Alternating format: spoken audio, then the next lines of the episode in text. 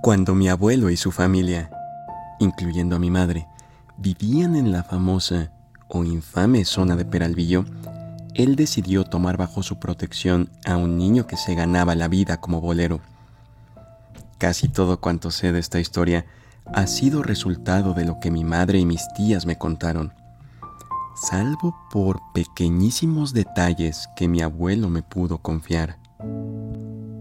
El muchachito era el sostén de su casa, y creo que eso le generaba ternura a mi abuelo, que sentía la obligación de ayudarlo y guiarlo. Supongo que los propios orígenes y experiencia de mi abuelo influía en su actitud paternalista. Un día que es difícil de olvidar, el 2 de octubre de 1968, el pequeño bolerito, que tendría entonces unos 11 o 12 años, tuvo una brillante idea de negocios. Ir al meeting con el objetivo de pescar algunos clientes y ganarse los tan necesitados centavos para su casa. Como podrán suponer, el bolero no regresó, causando preocupación en su madre y también en mi abuelo. Tiempo después, llegaría la confirmación de su muerte en la forma de una foto de una portada en una revista en la que aparecía su cuerpo yaciendo sin vida.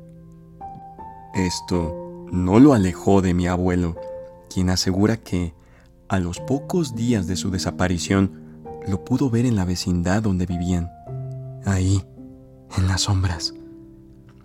Mi abuelo era una persona temerosa y supersticiosa y probablemente esta es la única ocasión en la que cualquiera de nosotros, me refiero a su familia, lo escuchamos hablar de una experiencia paranormal sin miedo. Más bien le inspiraba tristeza y dolor.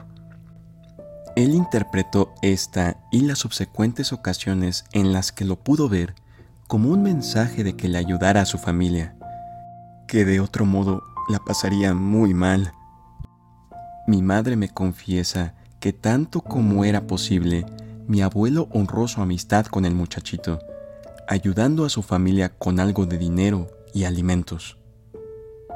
Pero mi abuelo no era el único que lo veía. Poco a poco la gente de la vecindad reportaba que habían visto al niño, parado en la entrada de la vecindad, sentado en las escaleras.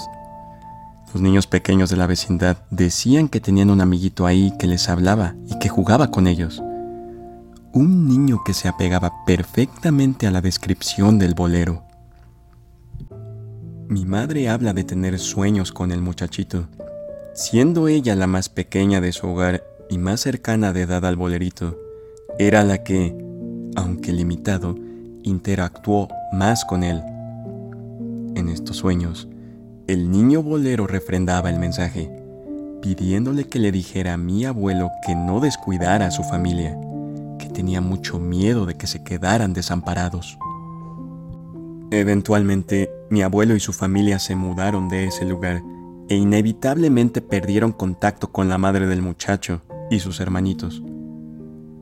Pasado el tiempo, mi abuelo decía que todavía, en su nueva casa, llegaba a ver al bolerito solo que éste parecía molesto, dolido, porque el apoyo a su familia había terminado.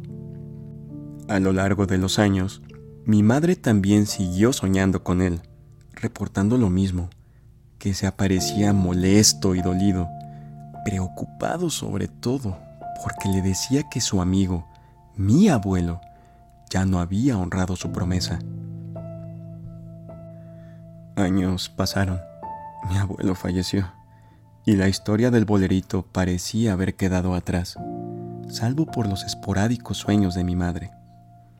Llámenlo coincidencia si quieren, pero un día cualquiera, mi papá, mi mamá, mis hermanos y yo revisábamos unas revistas que habían pertenecido a mi abuela paterna, Esperanza, y que nada tenía que ver con mi abuelo y mucho menos con el bolerito. Mirábamos una en la que ella salía en la portada marchando al frente del Sindicato Mexicano de Electricistas.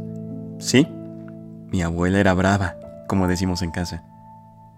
De pronto, mi mamá se quedó petrificada, pues más de 30 años después llegó a sus manos la revista en la que salía el bolerito como una de las víctimas fatales del 68, como si fuese una forma de recordarle su existencia y las promesas que un día su padre le había hecho.